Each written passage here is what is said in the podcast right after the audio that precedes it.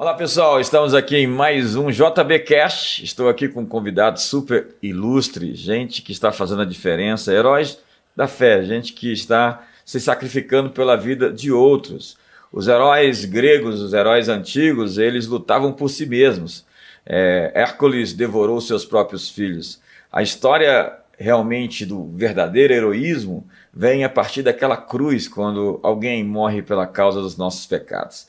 E a partir dali, uma grande revolução surgiu no mundo, não pela força da espada, dos exércitos, mas sim pelo sacrifício pela cruz, pela redenção, pela remissão dos nossos pecados, por aquele que disse: Quando eu for levantado, atrairei a todos até a mim. Hoje eu tenho comigo aqui o reverendo Elias Dantas. Bom dia. Bom dia, bom dia. E temos também comigo aqui a nossa irmã Patrícia Leal, que estão fazendo um super trabalho junto aos refugiados no mundo. Eu quero começar com meu amigo Elias. Fala um pouquinho da sua história. Elias, você é pastor presbiteriano, você serviu numa igreja ali nos Estados Unidos, na Califórnia, por muito tempo, foi pastor do Ronald Reagan. E você também deu aula para os ministros Milton Ribeiro, da Educação, e André Mendonça, hoje ministro do STF. Você tem uma longa história aí no Evangelho, é, é pastor presbiteriano, com, é, unido e também o líder até outro tempo do GKPN no Brasil e também no mundo. Fala um pouquinho para nós da sua história. Então, é tudo bondade de Deus.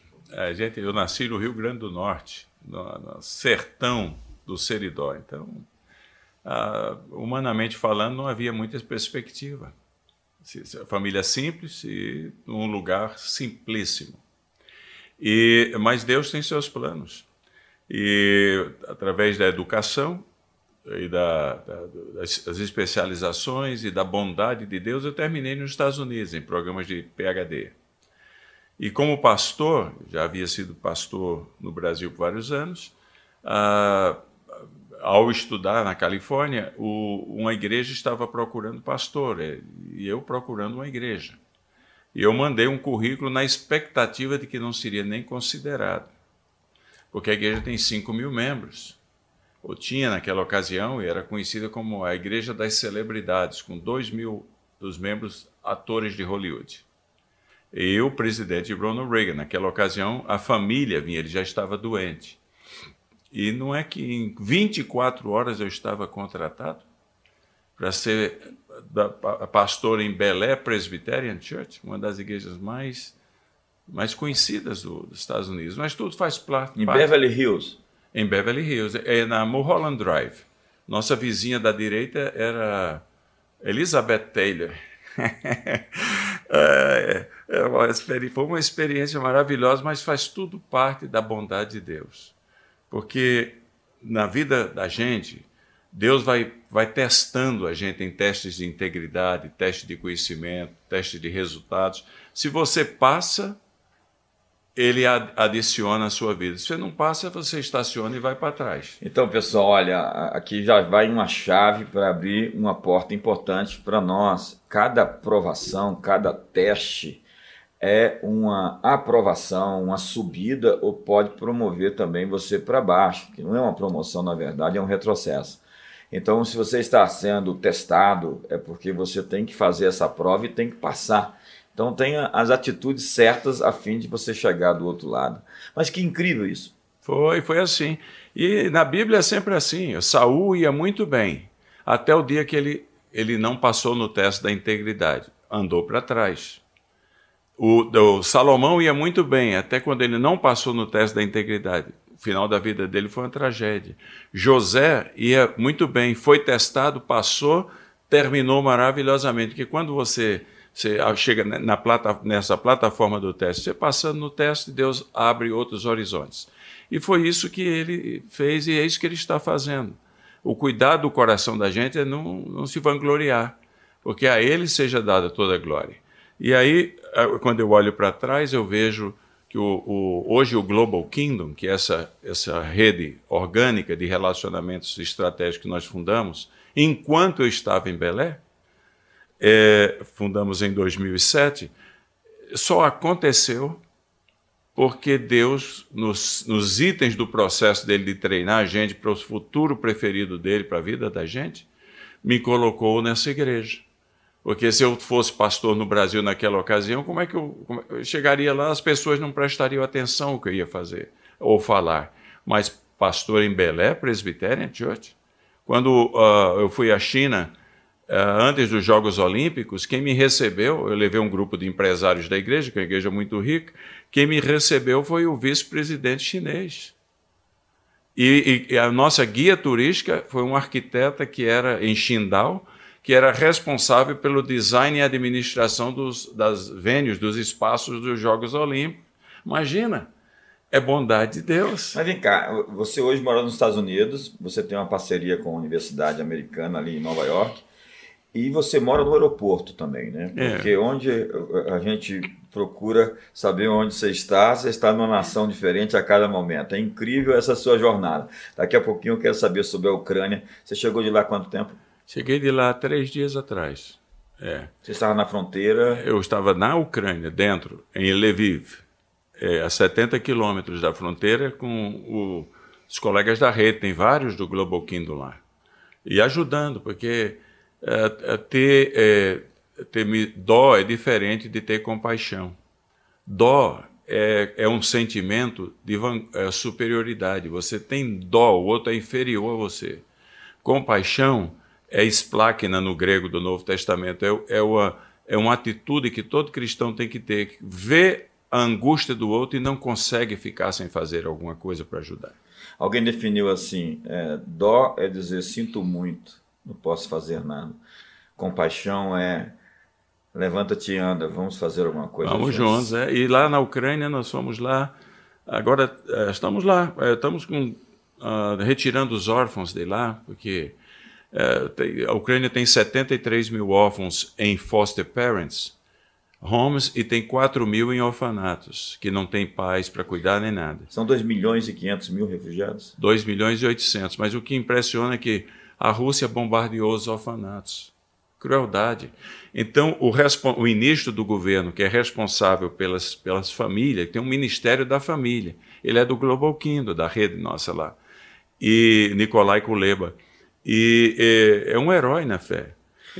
Nós temos uma igreja pujante na Ucrânia. Ucrânia. Muitas, muitas igrejas. O avivamento na Ucrânia.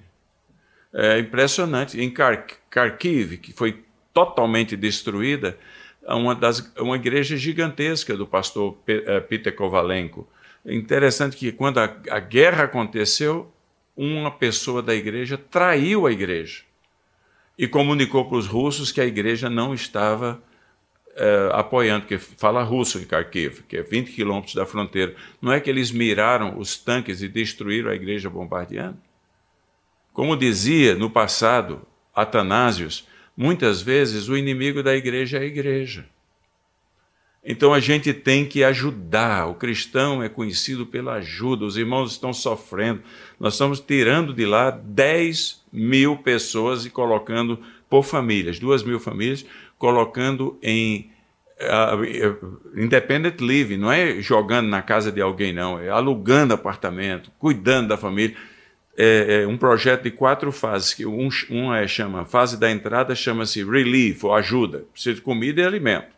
A fase número dois é relocação, estão chegando sexta-feira no Brasil os primeiros 31 dos 300 que vão vir para o Brasil. Relocar ou dentro da Ucrânia, na parte ocidental, ou na fronteira, nos quatro ou cinco países que fazem fronteira com eles, que é o melhor, porque trazer para tão longe é complicado, ou para outros países do mundo. Terceiro é a reunião, que quando a guerra terminar, os homens estão lutando lá, que não deixam os homens sair de 18 a 60 anos, só deixam sair se tiver mais de três filhos. Então a maioria não tem, então tem que pegar em arma e defender o país.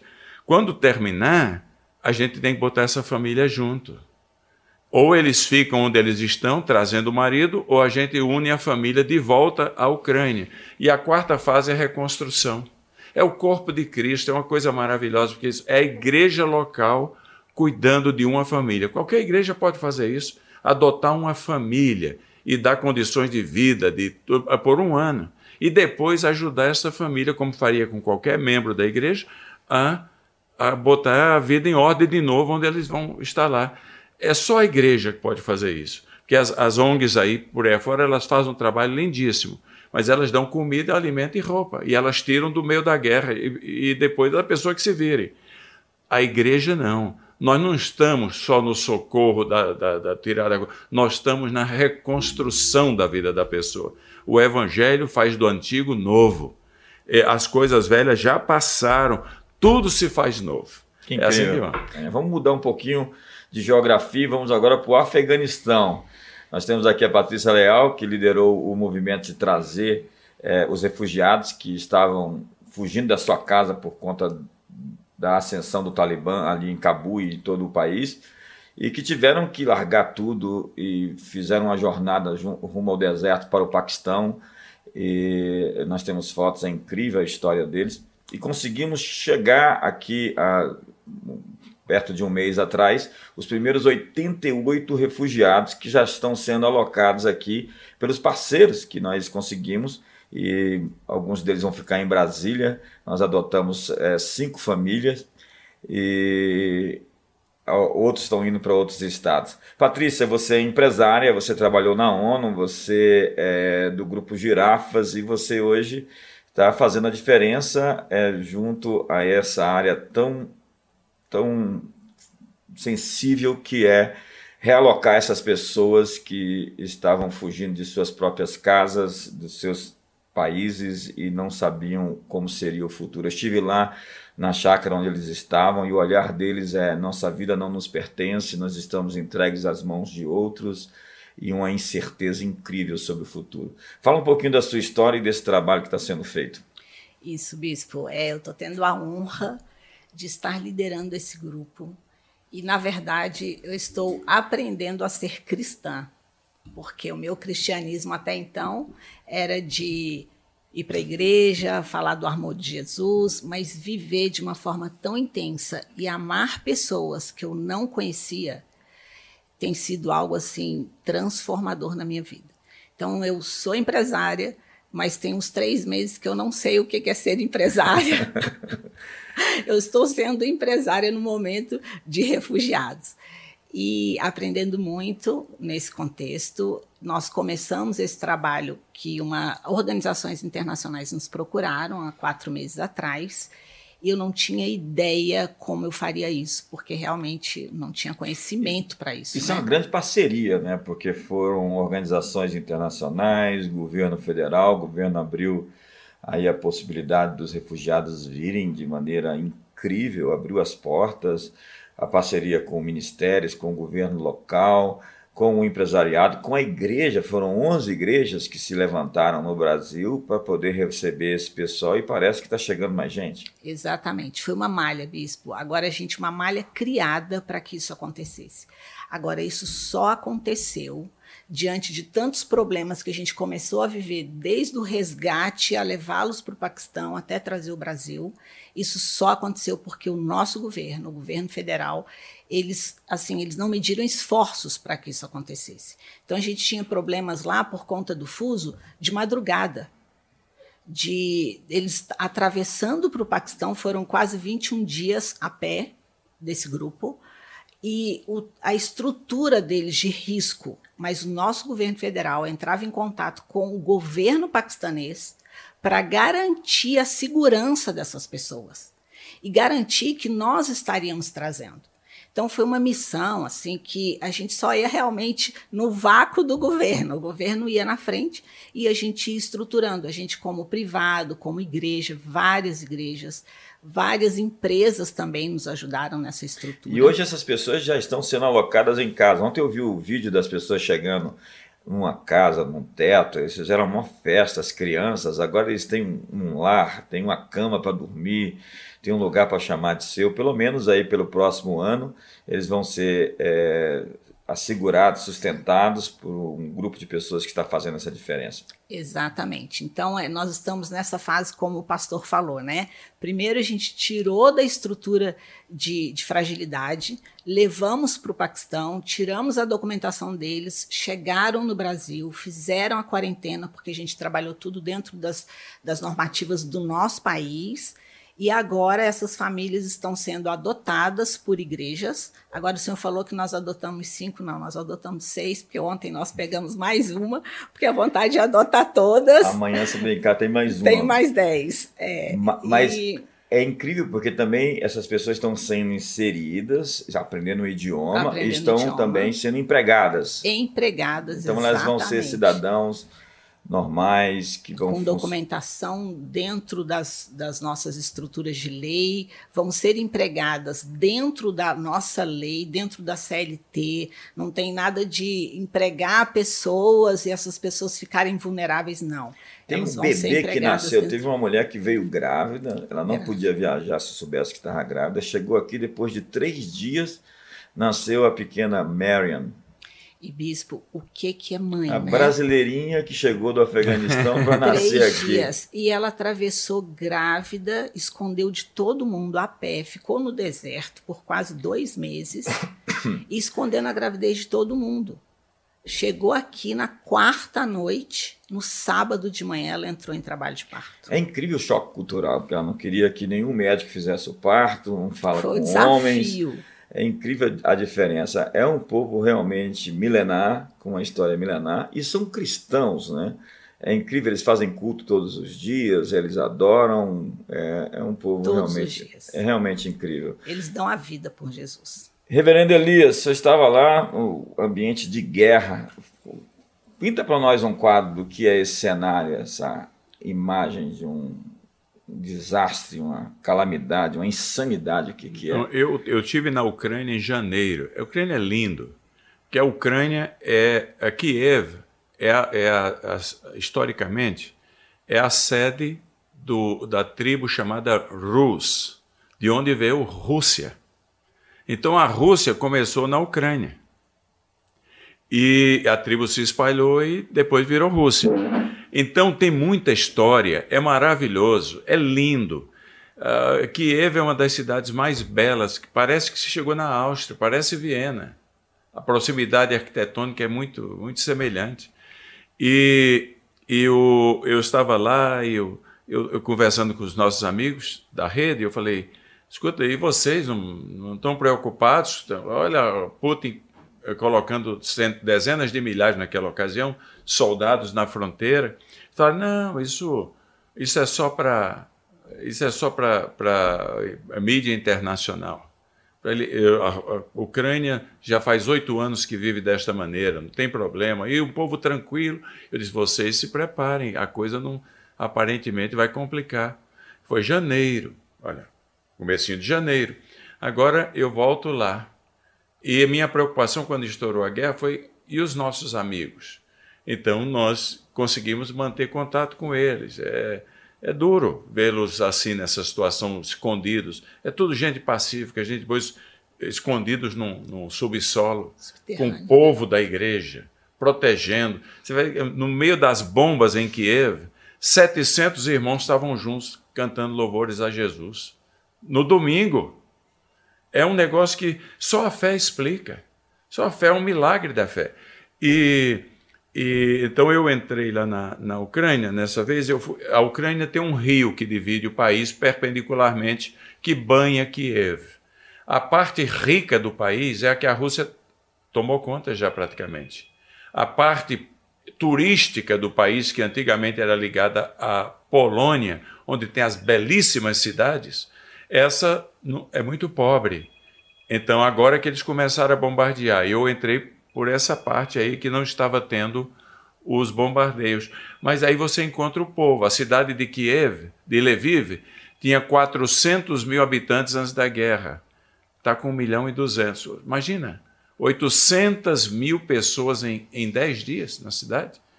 Toda a infraestrutura é calamitosa. E você fica vendo a, a, a, o rosto da pessoa. Para retornar à Polônia, eu tive que entrar na fila de refugiados. E vendo aquelas mulheres e crianças são milhares. Então eles me puseram na primeiro bloco de 100 delas lá. Não tinha um homem, só mulher, porque os homens têm que lutar. E eu, eh, pedindo para eu carregar mala, eu comecei a carregar mala para elas lá. Porque o, ela, eu perguntava, e vocês? Ela falava, faz 50 horas que eu estou caminhando, a pé, até estava quatro abaixo de zero, com uma, uma criança no braço, outra no carrinho e uma mala. Um, num, num espaço que daria para fazer em três, quatro horas. É uma tragédia. O, você vê aquelas crianças. O que me, me angustia é isso, viu, bispo? Uma, um vídeo, por exemplo, em Kharkiv, que está em Mariupol, que está profundamente bombardeado. O pai desesperado, a menininha brincando do lado de fora, seis anos, brincando no, no, no parque de diversão e vem uma, uma, uma bomba e, e, um tiro, na verdade, foi um tiro. O cara mirou na criança e a matou. É uma coisa. É, agora, o, por outro lado, vem a coisa do outro lado. Quando a guerra começou, o Nicolai Kuleba, que é o ministro e é da rede, disse: Olha, Elias, temos 4 mil órfãos que não tem ninguém. Então, bombardearam o orfanato e, e veio pessoas pedindo, organizações apresentaram documentos, pediram para levar essas crianças.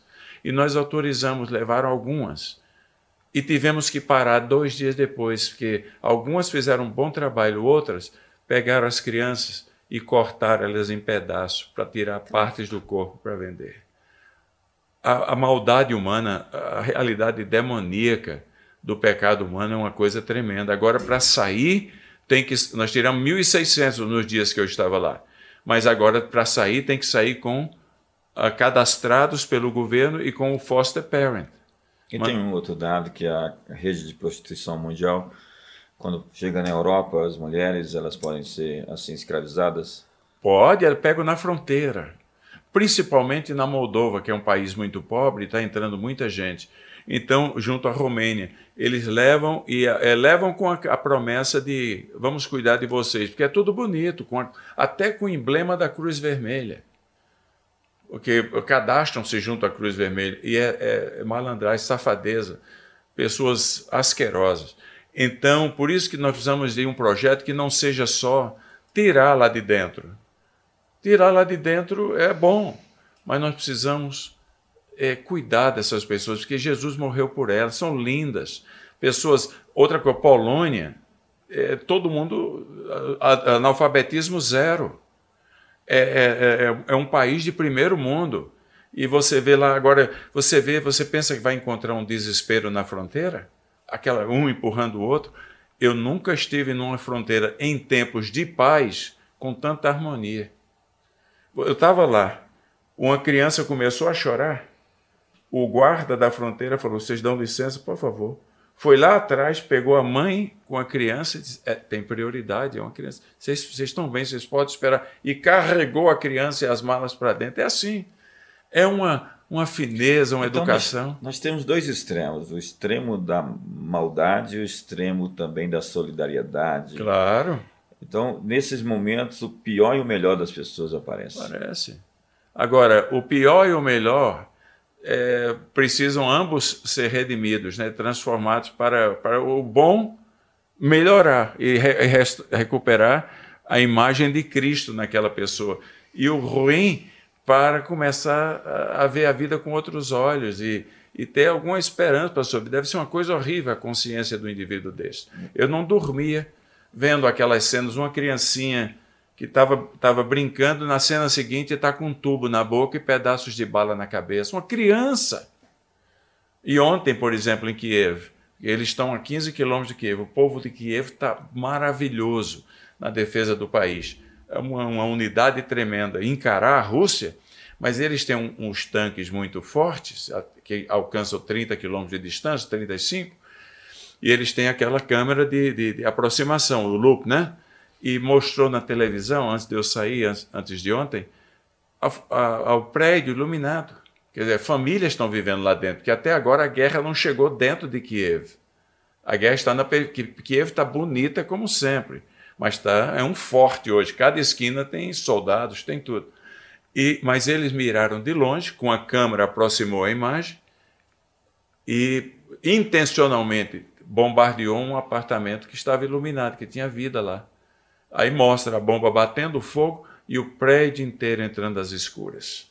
Eu vi a cena incrível de um tanque atropelando o carro de um idoso, não sei se... Foi, foi no começo. É incrível a cena, as cenas elas são realmente horripilantes, é um filme de terror, a guerra é insana. É, agora, a população da Rússia que tem, os meus amigos na Rússia da rede, tem muita gente boa lá. Eu perguntei para eles, e vocês, como é que faz? Bom, é assim, os 50% da Rússia, da população de 140 milhões, que não tem acesso a nada, apenas à televisão estatal, está odiando os, os ucranianos, porque a história lá, a guerra é, tem outros olhos lá na, na Rússia. É, o, o, o provocador é a Ucrânia. E agora, os outros que têm acesso à informação estão odiando a Rússia ter feito isso o país deles. Porque a Ucrânia e a Rússia têm 3 milhões de ucranianos que vivem na Rússia. Então, e tem parentes, e, e, e, historicamente eles são muito próximos. Tem uma história antiga, né? uma história de muitos séculos, desde a igreja, a formação da igreja ortodoxa, e depois aí nós temos a União das Repúblicas Socialistas Soviéticas, onde a Ucrânia fazia parte, e ali a Crimeia, e toda essa pressão também de colocar dentro da OTAN e essa discussão geopolítica que eu não quero entrar nos termos aqui, essas questões relacionadas aos motivos da guerra, obviamente que a Rússia está fazendo um, um terrível e mau trabalho, né? se eu posso chamar isso de trabalho. Né? Onde vai terminar, é, onde isso vai chegar? A esperança, Patrícia. A gente viu uma família sendo tirada dentro de um avião em Doha e iria ser deportada por Talibã, voltar. ia voltar para o Afeganistão. É, o governo brasileiro fez contato e pediu para que eles pudessem embarcar, eles estão em Brasília. É, estão indo agora para parceiros que estão abraçando, inclusive parceiros do GKPN no Brasil, que estão abraçando essas famílias. E eu quero, assim, dar a vocês um último momento para falar sobre esperança. O que, que a gente pode enxergar do futuro? Qual é a perspectiva? Bispo, nós temos um grande trabalho pela frente, hein? Uau! Mas esperança é só com Jesus para essas pessoas. Esse é o nosso papel, é sermos Jesus na terra. Exalarmos, sermos a luz na escuridão, sermos a luz para essas pessoas. E a hora que a gente traz a esperança para essas pessoas que largaram tudo, tanto da Ucrânia quanto do Afeganistão, largaram a história, largaram a vida, largaram a profissão. A gente recebeu médico, nós recebemos dentistas, advogado. Tem um pastor no grupo. Um pastor. Tem, é, e a hora que nós são todos profissionais. Né? Todos. Né? E a hora que a gente Era gente bem estabelecida na terra, que tinha raízes, casa, bens, propriedades uma Largaram história. Alguns gente, vieram só com a roupa do corpo. Você tem ideia, os que vieram, que vão ficar em Brasília, são todos ligados por laços familiares, eles não querem se desconectar de jeito nenhum, pediram. Eu estava lá no momento, é, Reverendo Elias, e eles me cercaram e disseram: Nós queremos ficar todos juntos. Eu falei, fale com a Patrícia. A Patrícia é quem resolve. ela, é, ela é a chefe. colocar todos os núcleos. E isso nós fizemos. Nós não separamos os núcleos familiares. Então, as famílias que estão indo, que estão sendo adotadas também por outra igreja, estão, os núcleos familiares estão indo juntos, porque isso para eles é importante. é muito importante. E o trabalho continua, nós vamos continuar ajudando e, e se você pudesse juntar a todos nós, será incrível a gente poder dar sentido à nossa vida. O verdadeiro significado da existência é ajudar o outro. Nós não vivemos para nós, nós vivemos para os outros o Pai é nosso, o pão é nosso, o reino é nosso. E é isso que temos feito, Elias. E o que você consegue ver? Qual é a pintura? Qual é o horizonte? Há esperança? Mas é evidente, Cristo em nós é a esperança. O, na verdade, o melhor trunfo que a igreja tem para comunicar as boas novas são os sofrimentos.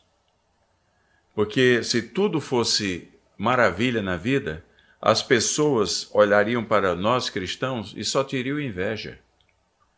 Quando a gente passa por lutas e, e dificuldades que todos nós enfrentamos, com galhardia, com coragem, com fé, com entusiasmo, cumprindo aquele texto de, de, de uh, segunda, uh, Coríntios, uh, segunda Tessalonicenses, Paulo diz assim, abrindo o livro, Bendito Deus e Pai de, de, de misericórdia, é Ele que nos consola em nossas aflições, para que consolemos os outros com a, o consolo que recebemos dele, quando a gente passa por dificuldades e problemas e a gente passa com a, a viseira da fé, o entusiasmo da, da, de Jesus em nós, que é a esperança da glória, as pessoas não vão invejar a gente, elas vão se inspirar na gente. E é isso que eu estou vendo onde vai, na, na vida de todos que entendem que o sofrimento que ninguém gosta, já que vem, ele tem que ser encarado com a perspectiva ministerial. Há pessoas que só vão receber consolo através de cada um de nós. Então a esperança existe.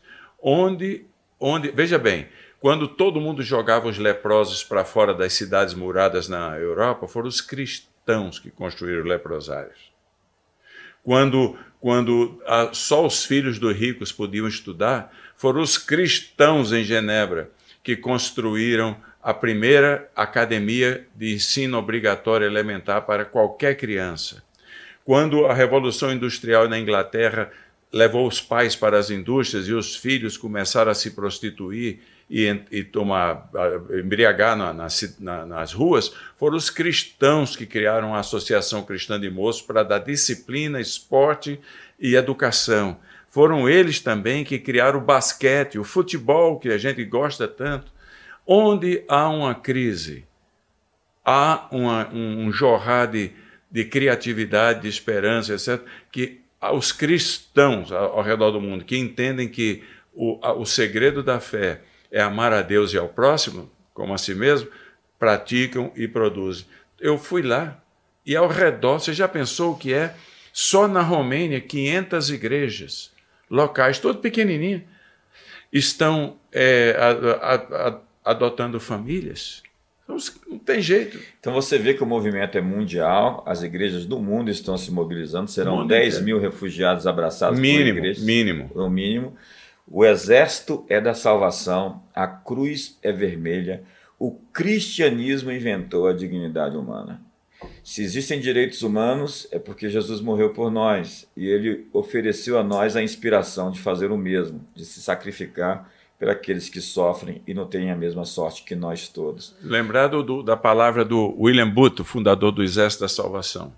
Ele disse que, o, a, na prática, o cristão, quando ele anda, ele tem que entender que nas suas obras, ele devia estar sempre marcado por sopa, sabão e salvação. e o movimento da libertação dos escravos passa pela Inglaterra de William Wilberforce, um dos 300 é. comuns, e toda a história que a igreja sempre foi muito ativa na filantropia, né? Filos antropos, o amor pelo homem. A igreja inventou essa história de assistir os necessitados, porque na antiga Grécia eles matavam os que eram doentes, os velhos não eram assim respeitados, os que tinham qualquer problema eram deixados para morrer. E Jesus veio e nos amou e disse a nós: Amai-vos como eu vos amei. Imagina o escândalo isso no século I, quando você tem aí um mestre, um rabino, dizendo ao judeu que ame o romano que o escraviza. E ao romano para amar o grego que era arrogante pela sua filosofia. E o grego amar o escravo que ele dizia que não tinha alma. E o escravo amar o bárbaro que por si mesmo era chamado de bárbaro porque não tinha modos. E o bárbaro amar a mulher que não tinha respeito nenhum. Um mundo totalmente dividido e chega alguém e sentencia ama o teu próximo. Quem é o teu próximo? É o teu vizinho. Qual é a cor dele? Não interessa. Qual é a nacionalidade? Qual é o grau de instrução? Ele é rico ou ele é pobre? Não. Ama o teu próximo como a ti mesmo. Deus se fez um de nós. Deus fez o homem à imagem e semelhança de si mesmo. E por isso o homem é importante. O homem tem dignidade. E nós vamos dar as mãos e vamos fazer parte dessa grande conspiração do bem para ajudar aqueles que precisam.